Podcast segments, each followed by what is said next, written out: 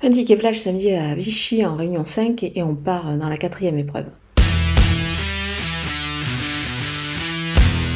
C'est la plus belle course du programme de Vichy euh, ce samedi et on peut se pencher sur la candidature numéro 10, Élite Beaufour, qui se présente comme la base incontournable de cette épreuve. Il a été préparé pour ça, même s'il est en 25 mètres, il sera évidemment dans le coup.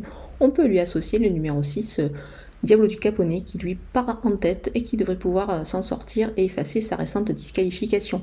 J'aime bien aussi le numéro 9 Rebella Matters qu'on connaît bien évidemment à ce niveau de la compétition. Elle devrait se mettre en évidence donc on va garder ces trois chevaux pour un couplet gagnant placé.